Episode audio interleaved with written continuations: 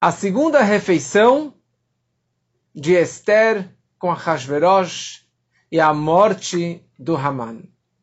Semana passada nós paramos no momento que aquela noite que o Ahasverosh não conseguiu adormecer. Antes disso, a Esther já havia convidado o Ahasverosh junto com Haman para a sua primeira refeição.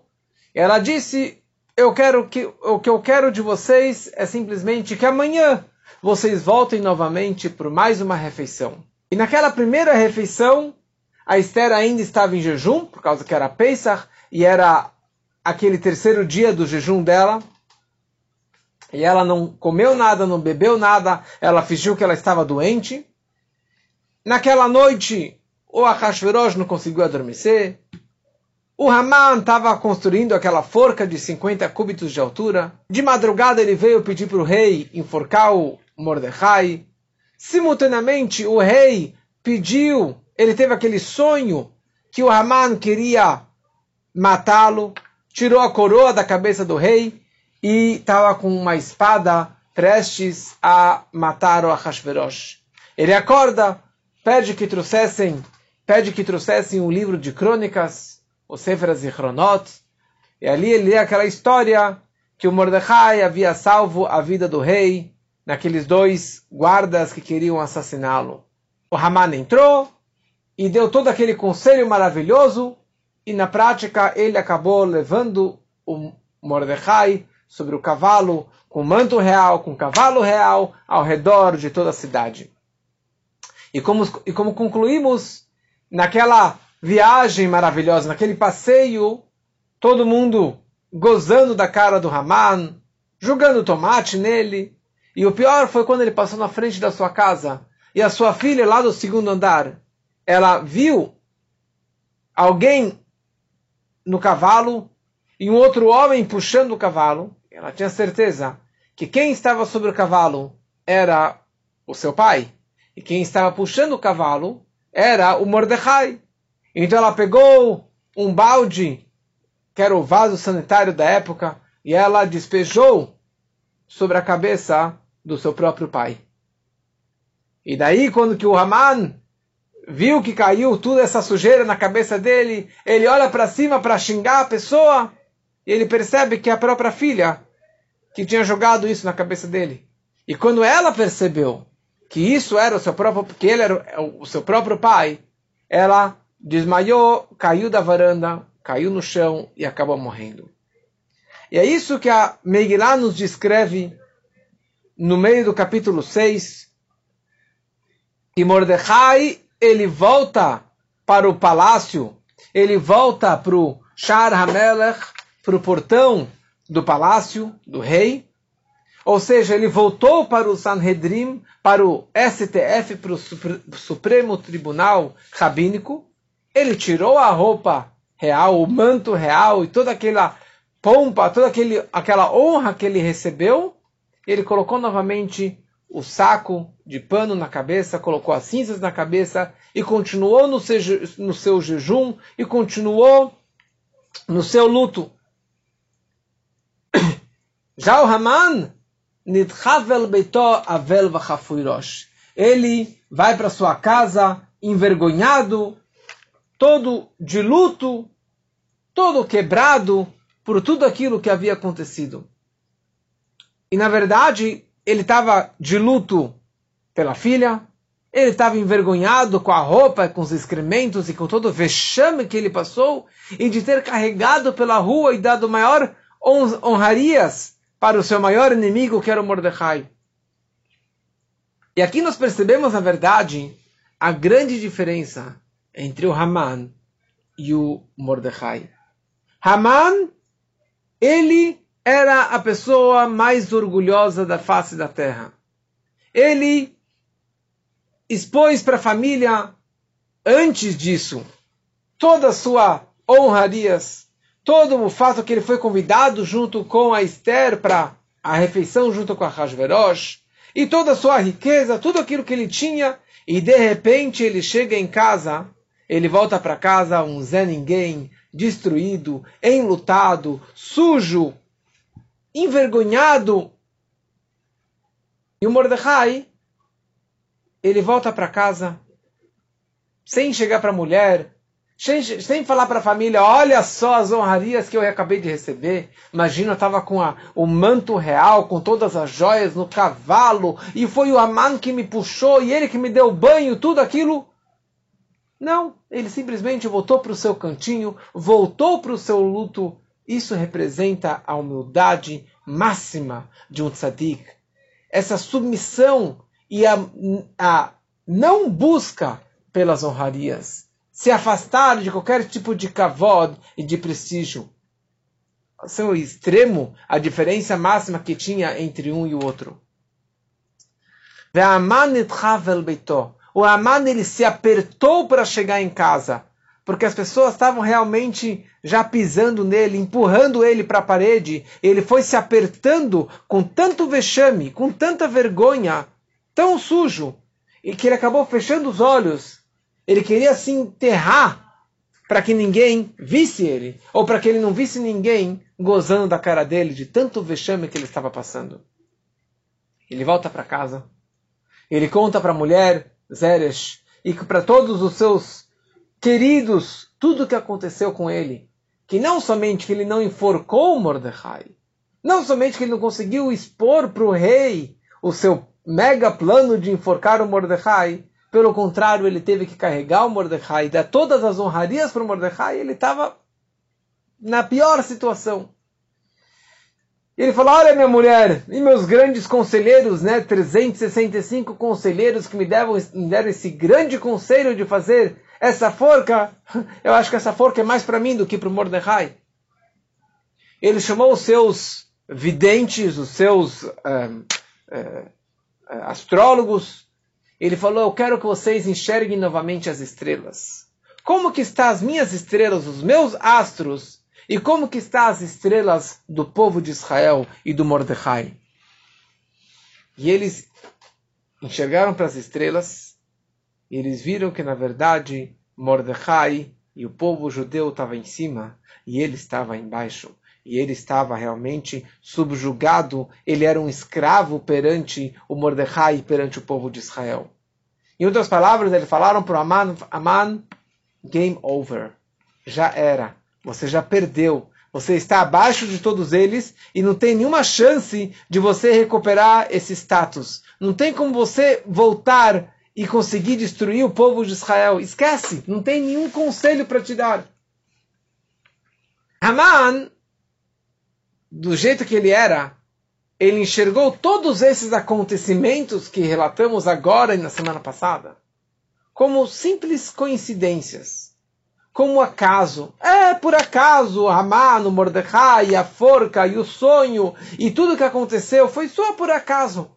Mas a família dele e os conselheiros dele enxergaram isso como uma providência divina uma Ashkahá, Elioná, uma providência suprema de Deus, que estava encaixando todas as peças desse quebra-cabeça, que é incrível, você começa a perceber que tudo está coincidindo de uma forma tão perfeita. E eles falaram para ele, olha, e misera Hayudim, olha, se Mordecai, ele é dos judeus, ele é descendente dos judeus, que você já começou a se recair perante ele. E na verdade, o teu antepassado, seu tatatataravô, que era o primeiro e maior inimigo dos judeus, que era o Amalek. Amalek, ele já foi envergonhado, já foi derrotado perante Josué e Yehoshua. Depois, o seu avô, o seu ancestral, Agag, porque ele era chamado Aman Ha'agagi, descendente do Agag. Ele também já foi destruído perante o rei Saul, rei Saul que tinha a ordem de matar todo o povo de Agag, que eram os amalequitas e os animais e etc. Mas infelizmente o rei Saul não dizimou o povo todo e todos os animais, ele foi punido por causa disso, por isso que ele perdeu a sua coroa, como eu falei na aula de ontem. Nafol tipol lefanav. Você também vai acabar caindo perante ele. Você vai acabar caindo perante o Mordecai e todo o povo judeu. Eles estavam lá conversando e o Haman buscando alguma estratégia, algum plano, alguma coisa que ele poderia fazer para escapar dessa situação. Quem aparece? Guardas reais, por ordem do rei, eles aparecem na casa do Haman e falam: Haman, você está atrasado para o almoço com a rainha e com o rei? Você esqueceu que você tinha um compromisso hoje? Ontem você teve a primeira refeição. Agora você tem a segunda refeição, você já está atrasado. E ele começou a tentar fugir, falou: Deixa eu tomar um banho. Imagina, eu estou aqui sujo, fedendo, com todos, toda essa sujeira em cima de mim. Falou: Não, não, não, não tem tempo, o rei está te esperando. Falou: Mas uh, eu prefiro morrer do que ir para lá. Porque eu imagino que talvez a, a, a, a Esther, talvez quer proteger o Mordecai, porque eu já vi que o Mordecai parece que é um judeu, quer dizer, que parece que a Esther é, um, é uma judia. Eu não quero ir. Não quero, desculpa, não quero participar. Os guardas falaram: Haman, esquece, é o rei, o rei do universo, de 127 províncias, o, no Ahashverosh, você não é o, não é o primeiro-ministro dele, você não é o grande conselheiro dele? E eles pegaram ele à força, seguraram nos braços dele e começaram a arrastar o Haman como se fosse levando ele para a prisão. E ele chorando, e ele gritando, tentando fugir, tentando escapar, e simplesmente não tinha mais o que fazer. É isso que nossos sábios descrevem. En shilton beyom hamavet. A pessoa não tem mais controle no dia da morte. No dia do, da morte, a pessoa já não tem mais poder de apitar e de dar ordens. E aqui, Haman já estava prestes a ser morto daqui algumas horas. Então, Haman se apresenta, estava lá o Ahashverosh com a Esther, esperando o Haman, e finalmente o Haman ele aparece, e nessa refeição tinha muita comida, tinha muita bebida, e obviamente que a comida era kasher, e o vinho era kasher, porque foi no palácio da Esther. A Esther que fez a comida, então com certeza que a comida era kasher e o vinho era kasher. E neste momento a Esther quebrou o jejum dela.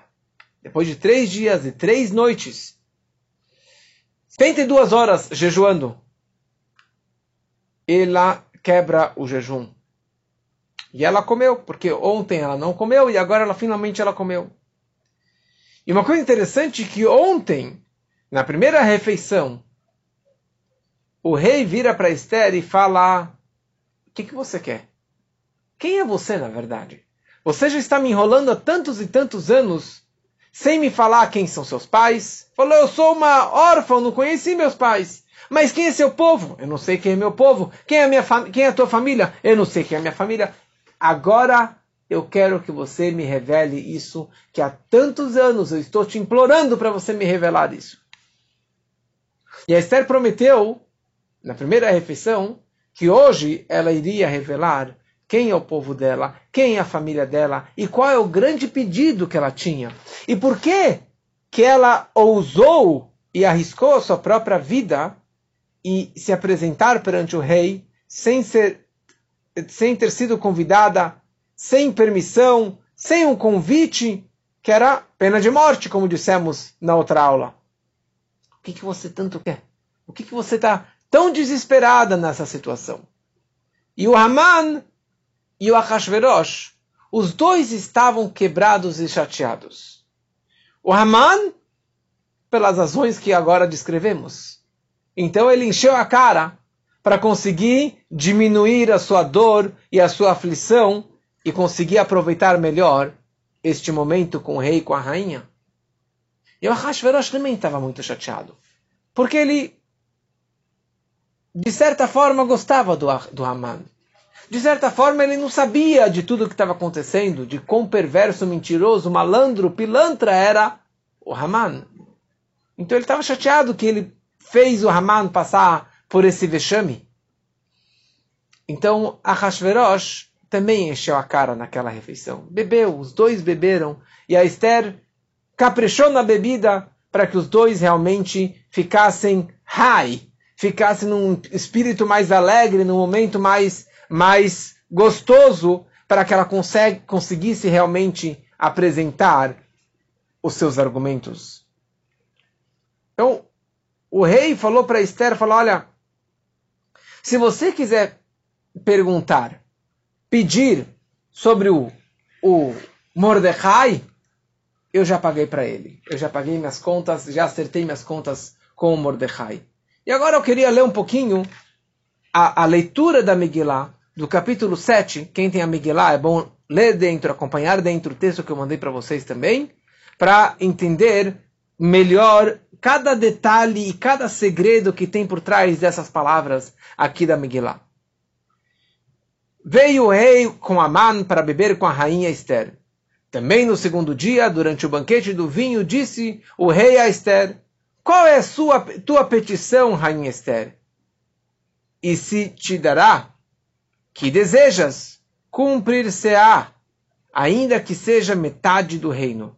Então respondeu a rainha Esther e disse: Se aos olhos do rei achei favor, e se bem parecer ao rei, dê-me, por minha petição, a minha vida, e pelo meu desejo, o meu povo. Porque fomos vendidos, eu e meu povo, para nos destruírem, matarem e aniquilarem de vez.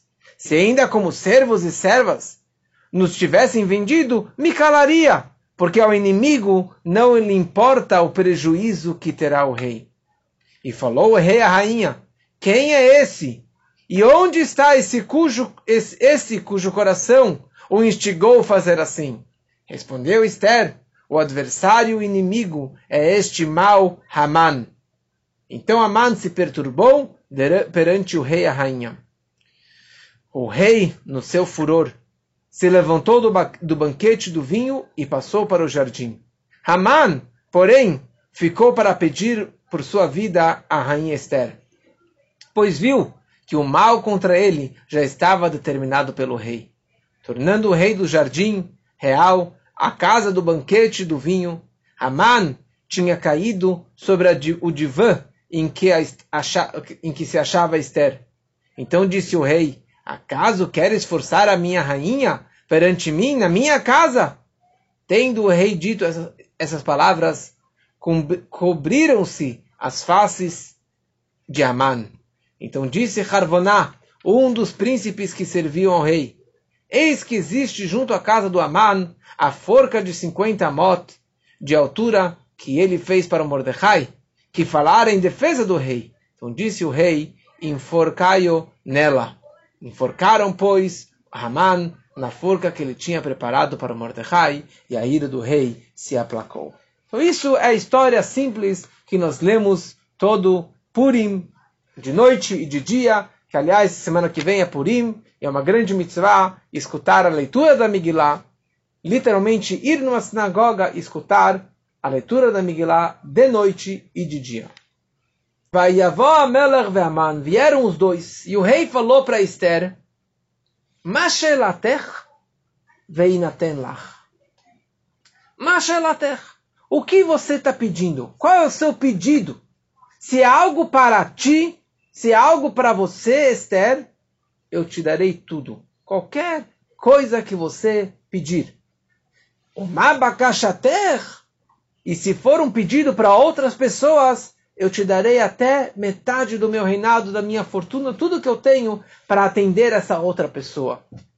Não tenha vergonha, Rainha Esther. Não tem por que se envergonhar. Você é minha rainha, você é minha mulher, você é a mulher mais linda do mundo. Pede dinheiro? Você sabe que você tem a chave do cofre. É só pedir para o responsável do cofre que ele vai te dar o dinheiro que você precisar. Agora, se é uma questão de vida ou morte, se é uma questão de alma, uh, mesmo que seja uma pessoa da mais importante do meu palácio, pessoa mais querida por mim, mas ela está arriscando a tua vida, se ela quer te matar, não se preocupa, Rainha Esther. Por você, eu mato aquela pessoa, não interessa quem seja, eu estou disposto a matar aquela pessoa. E a Esther vira para o rei e fala: Se eu achei graça nos teus olhos, e se o rei gosta de mim.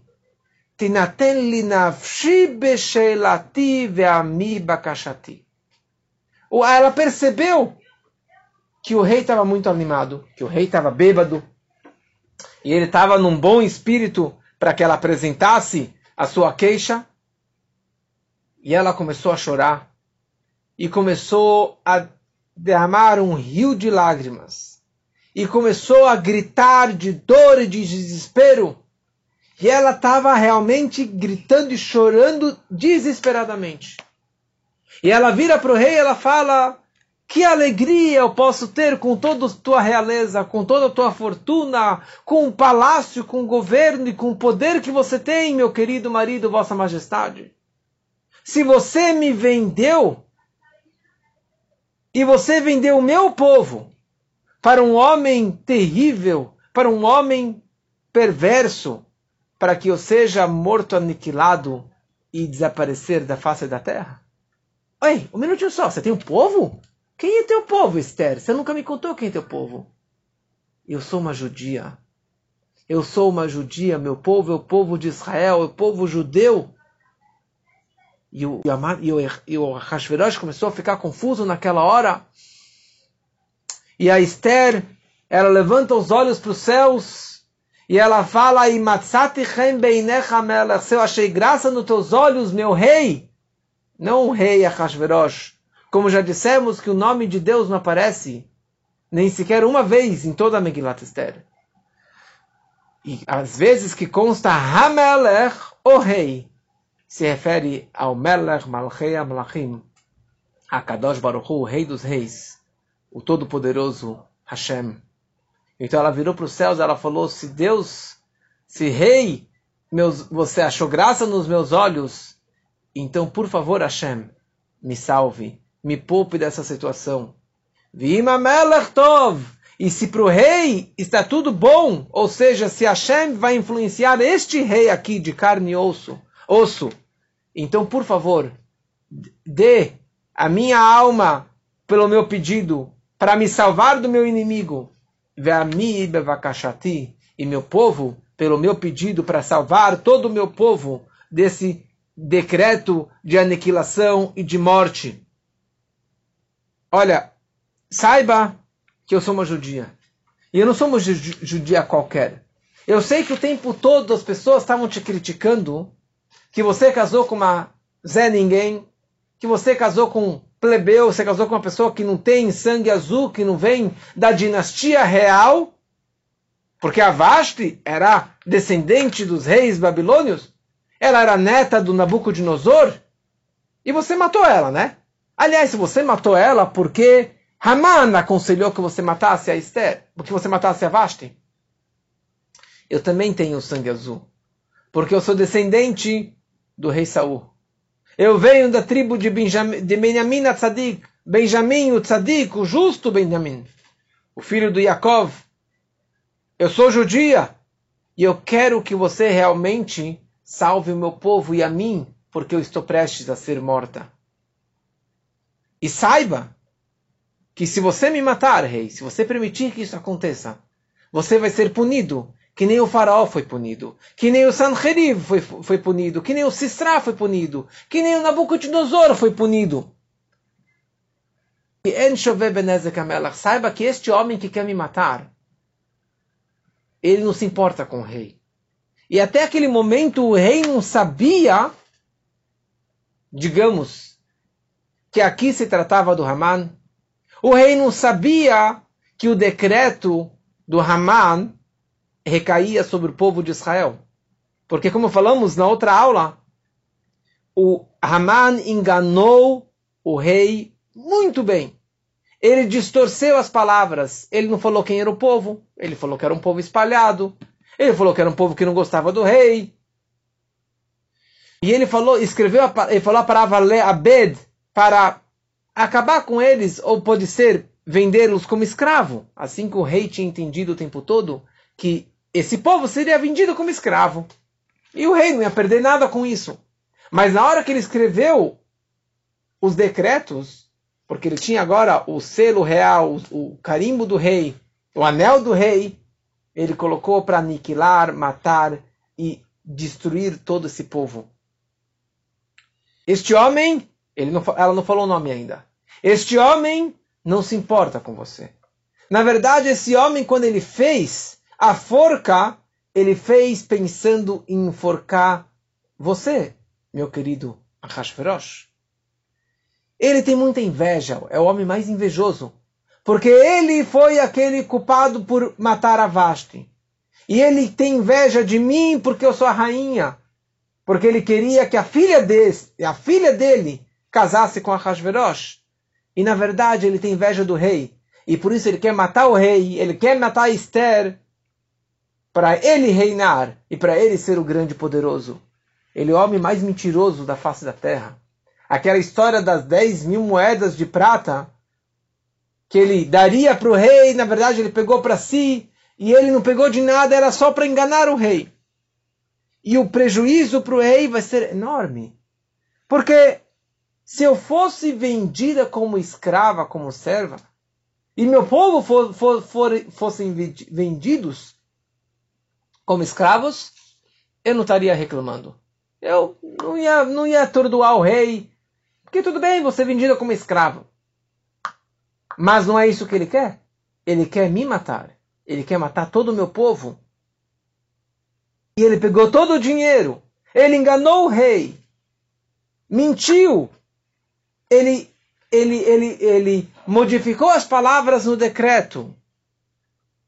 E agora, na verdade, o rei vai ter o maior prejuízo, porque imagina só o vexame que você vai matar um povo inteiro, um povo que você gosta, um povo que te respeita, que, aliás, tem o Mordecai que é teu conselheiro e eu que sou a tua rainha.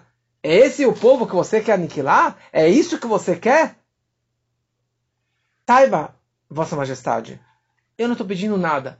Não estou pedindo honra, não estou pedindo dinheiro, não estou pedindo nada. Simplesmente eu estou pedindo pela minha vida. Eu não estou pedindo presente nenhum. Você quer me dar um presente? Poupe o meu povo para que não seja aniquilado na mão desse tirano, na mão desse homem tão perverso. E o Ahasverosh ainda estava confuso, não entendia quem era esse homem. O rei, no espanto, ele fala. Quem é este homem? E onde ele está? Essa pessoa que tem toda essa coragem de fazer tudo isso. E na hora que a Esther falou para Ahasverosh que ela era uma judia, o Ahasverosh se acalmou. O Ahasverosh já não estava mais tanto nervoso. Porque na hora que ela falou que ela era judia, nós já falamos várias vezes que Ahasverosh odiava os judeus muito mais do que o próprio Haman. Mas por que ele tinha tanta raiva? Por que ele tinha tanto ódio? Porque, como já falamos também, os videntes falaram para o rei que um dia vai vir um judeu e vai pegar a coroa da cabeça do rei e ele vai ser o próximo rei. E por isso que ele queria acabar com os judeus para acabar essa visão das estrelas, da mesma forma que aconteceu na época do faraó no Egito. Os videntes falaram para ele que um judeu iria pegar a coroa dele, e foi o que aconteceu. O pequeno Moshe, que era o filho adotivo do faraó, pegou a coroa da cabeça do rei. Então, na hora que caiu a ficha, ele falou: Ah, então você é minha mulher e você é judia. E, e pelo judaísmo, a religião passa pela mãe. Eu não sou judeu, mas você é judia, então o nosso filho Dário, Dariavesh, ele é um judeu. E ele vai ser o nosso herdeiro. Ele vai ser o próximo rei. E ele que vai colocar a coroa na cabeça dele. Opa! Que sonho maravilhoso que o meu filho é um judeu e ele vai ser o rei no meu lugar. E que na prática foi o que aconteceu. Dário, Dariavesh, segundo, foi o próximo rei. E foi ele que permitiu e que deu todo o dinheiro para que construíssem o segundo templo em Jerusalém. Então todo o meu ódio que eu tive até hoje era um ódio desnecessário.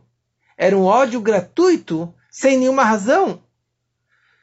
Ai, que alívio, falou o rei. Que alívio. Porque até agora eu pensava que eu tinha razão e agora eu estou vendo que eu fui um bobo em pensar em tudo isso. Mas quem é esse homem? Onde que ele está, essa pessoa cujo coração instigou fazer tal coisa? Eu não sabia que ele era seu povo. Não sabia que os judeus são é o seu povo. Porque Eu gosto dos judeus. Mas quem é este homem? Calma aí. Aqui na sala só tem eu e o Haman. Então, sou eu o culpado de tudo isso? Ou é o Haman? E o rei estava muito confuso. Coragem. Quem teria coragem de assassinar a rainha? De assassinar o Mordecai? Vocês dois que salvaram a minha vida? Perante o Bictan e o Teresh? O rei vira para o Haman e fala: Haman, você está sabendo de alguma coisa? Você que é meu grande conselheiro, meu grande ministro. Você está sabendo de alguma coisa? O que, que eu faço? E o Haman, de nada. Ele fez cara assim de, de, de ignorante total, não estou sabendo de nada. Quem é esse? Esther, e o rei começou a ficar nervoso. Quem é esse grande antissemita? Quem é essa pessoa que quer te matar? Deve ser uma pessoa que realmente tem um ódio não particular, mas um ódio, um ódio hereditário, um ódio que vem lá de trás. Ele falou sim. É uma pessoa que ele é o descendente de Amalek. Ele é o descendente do Agag. Ele é o descendente de todos os nossos maiores inimigos. Haman Harazeh. Este Haman, este perverso, esse Tzorer Hayehudim, falou a Esther, é o Haman que odeia o povo judeu. E é isso que ele quer fazer com a gente. Ele quer pegar o teu reinado, ele quer me matar. E aliás, agora você entende, meu querido Ahasverosh, o sonho que você teve essa noite, que você não conseguiu adormecer, e você viu o Haman com a espada na mão, tirando a sua coroa para te matar e pegar o, seu, o teu trono e a tua coroa. Agora você entende por que tudo isso aconteceu? Você entende quão grande Deus ele é que encaixou as peças para que você se poupasse desse, desse, dessa aniquilação e dessa maldade? E aqui, olha só a honra que meu, meu tio, sim, ele é meu tio, Mordecai, a Tzadik, o grande justo, ele salvou a tua vida e agora ele mereceu todo esse agradecimento em cima do cavalo. Foi o Aman que matou a Vashti. Foi o Haman o culpado e que fez todo aquele plano do Bictan e do Ter, os dois guardas que queriam te envenenar e te matar, Hashverosh. Foi o Haman que falsificou as cartas e modificou as palavras para aniquilar todo o povo judeu. Ele que mentiu para você. Foi o Haman que aquela vez, ontem ontem, quando eu me apresentei perante o rei sem permissão e aí o decreto de morte era imediato de matar qualquer pessoa que viesse sem permissão. Quem que fez esse decreto foi o Haman. E quando eu me apresentei perante o rei, o Haman estava lá com a espada na mão, prestes a me matar, empolgado em conseguir finalmente me matar, porque daí talvez a filha dele casasse com o rei. E ele, obviamente, queria pegar toda a minha fortuna, todas as minhas joias, a minha coroa de ouro e tudo que eu tinha para si. Era o Haman que tinha que estava fazendo todos esses planos e todas essas estratégias contra vossa majestade.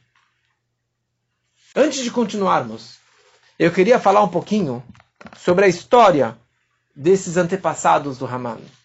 O antepassado maior, o primeiro antissemita, o primeiro inimigo do povo judeu foi o Amalek.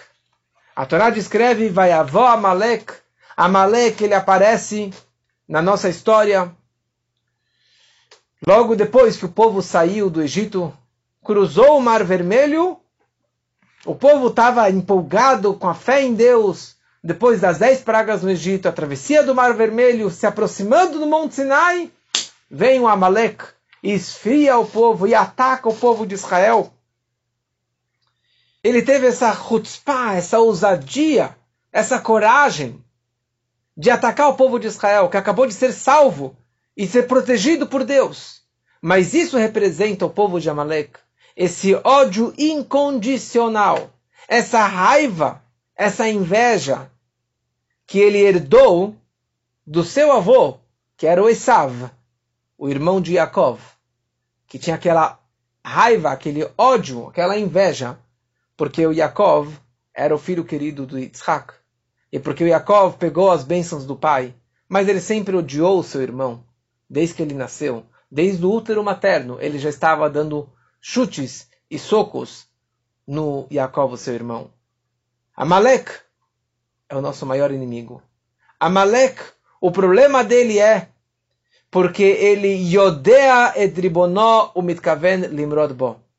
Amalek conhecia o Deus. Ele sabia que existia Deus. Yodea ribonó, ele sabia o seu patrão, ele conhecia Deus.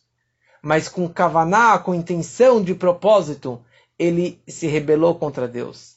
Ele negou Deus. Ele fez de tudo para ir contra Deus. E o problema dele era essa coragem de ir contra Deus e contra o povo querido de Deus, o povo escolhido, o povo de Israel. Amalek é o mesmo valor numérico de Safek. Safek vale Samer é 60, Pei é 80. Então, 140 mais Kuf, 100, então 240. Safek é o mesmo valor numérico de Amalek. Safek significa dúvida. Dúvida em Deus. Dúvida na providência divina. Dúvida na verdade absoluta da Torá. Isso que é Amalek. Então, na nossa vida, quando nós temos dúvidas em Deus, mesmo que seja uma dúvida pequena, ah, será que é isso que Deus quis dizer? Será que é isso que a Torá nos ensina? Será que é essa mitzvah tem que ser feita desta forma, exatamente desse, nesse sentido? Isso é Amalek. E a Torá nos dá a missão e a ordem de lembrar Amalek. São duas mitzvot da Torá. Uma, Zahor, você sempre deve lembrar de Amalek diariamente. Nós falamos seis lembretes e um deles é lembrar o Amalek, lembrar o que, que ele fez com o nosso povo. E a segunda mitzvah, Timche et Zecher Amalek, apagar a lembrança, apagar e destruir e matar o povo de Amalek. Isso só vai acontecer quando Mashiach chegar, porque ele que vai saber determinar quem é descendente de Amalek e quem vai ser aniquilado. Mas nós temos a mitzvah de lembrar diariamente Amalek. E principalmente neste Shabat agora que está se aproximando, que é véspera de Purim, é chamado Shabat Zachor, o Shabat da lembrança. Por quê? Porque nós fazemos uma, uma leitura especial da Torá, nós tiramos uma segunda Torá, um segundo rolo da Torá, no qual nós leremos Parashat Amalek, a Parashá que consta a história de Amalek e a mitzvah de lembrar e de apagar a lembrança de Amalek. E a única leitura que nós fazemos especial de todas as lembranças que precisamos fazer, lembrar a outorga da Torá diariamente, lembrar a saída do Egito, lembrar o que aconteceu com a Miriam, lembrar do Shabat. Mas a única leitura especial que nós fazemos é a leitura sobre Amalek.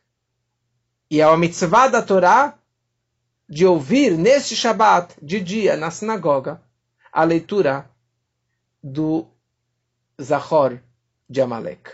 Então, homens, mulheres, crianças, podemos, devem ir no Shabat escutar essa leitura. Se não consegue no Shabat, então no dia de Purim, na reza da manhã, também tem uma leitura da Torá que também representa essa mesma ideia, é, é uma leitura diferente, mas é a mesma mitzvah de lembrar sobre Amalek e apagar da nossa memória, da nossa vida, do nosso coração, qualquer coisa que represente Amalek. Nenhuma dúvida sobre Deus, nenhum vestígio de, de, de situação que possa representar uma heresia e uma rebeldia contra Deus. Mínima que seja. Mas se você falar alguma coisa, isso aqui é, não é Deus, não é a Torá, não é exatamente coincidência e não é uma providência divina, isso é Amalek. E é isso alguma coisa que nós precisamos constantemente extrair e arrancar e apagar do nosso coração e da nossa vida. Voltando para a história. Aman ficou perturbado porque finalmente foi revelado todo o plano dele, toda a falsidade dele, toda a, a, a, a mentira dele e o plano que ele tinha de acabar e aniquilar todo o povo de Israel. E o rei ficou uma arara, o rei ficou um leão, na verdade, não uma arara. O rei começou a cuspir fogo de tão raivoso e, e não sabia o que fazer nessa situação. Então ele saiu para o pátio. Ele estava bêbado, nervoso, raivoso. Então ele saiu para o pátio, lá para o seu jardim maravilhoso, que tinha um pomar maravilhoso, para esfriar um pouquinho a cabeça. Ele chama o Mordecai, ele fala, Mordecai, me fala uma coisa, é verdade tudo isso que a Esther falou agora? E o Mordecai falou, sim, Vossa Majestade, tudo é verdade, só que a gente não teve a oportunidade de lhe contar toda essa é, a verdade, a mentira do Haman. E ele começa a passear pelo, pelo jardim real e ele vê lá dez homens cortando, ou na verdade arrancando árvores do seu pomar. Na verdade eram dez anjos fingindo ser os dez filhos de Aman, arrancando as árvores do pomar do, do, do Hashverosh. Falou, o que, que vocês estão fazendo no meu pomar? Vocês estão destruindo o meu pomar. Eles falaram, é, nosso pai, Haman, falou para que arrancássemos isso daqui e que colocássemos o nosso pomar, da nossa casa, do nosso palácio. E o Haman aproveitou o momento que o rei saiu do quarto e ele foi e se ajoelhou nos pés da Esther, porque ela tinha aquela cama, naquele, naquela época, tinha aquelas, aquele é, sofá, sofá, é, cadeira que comiam deitados assim, comendo aqueles banquetes. Então ele deitou em cima da Esther para começar a pedir e implorar para que ela perdoasse ele. E começou a pedir e implorar, por favor. E ela falou, cai fora daqui. Falou, por favor, não era minha intenção, não sabia que você era judia, que sei lá o que mais. Falou, você é um mentiroso, você sabia muito bem de tudo isso. E o rei, quando estava passeando no pomar, ele falou, eu sou trouxa, eu sou bobo. Como que eu deixei um assassino como Haman a sós no aposento real, junto com a Esther? Ele vai matar ela? Ou talvez ele pode me trair, talvez ele vai querer seduzi-la? E o Haman, o Hashverosh volta para volta o palácio, volta lá para a sala da, do, do vinho. E ele chega lá. Haman nofel.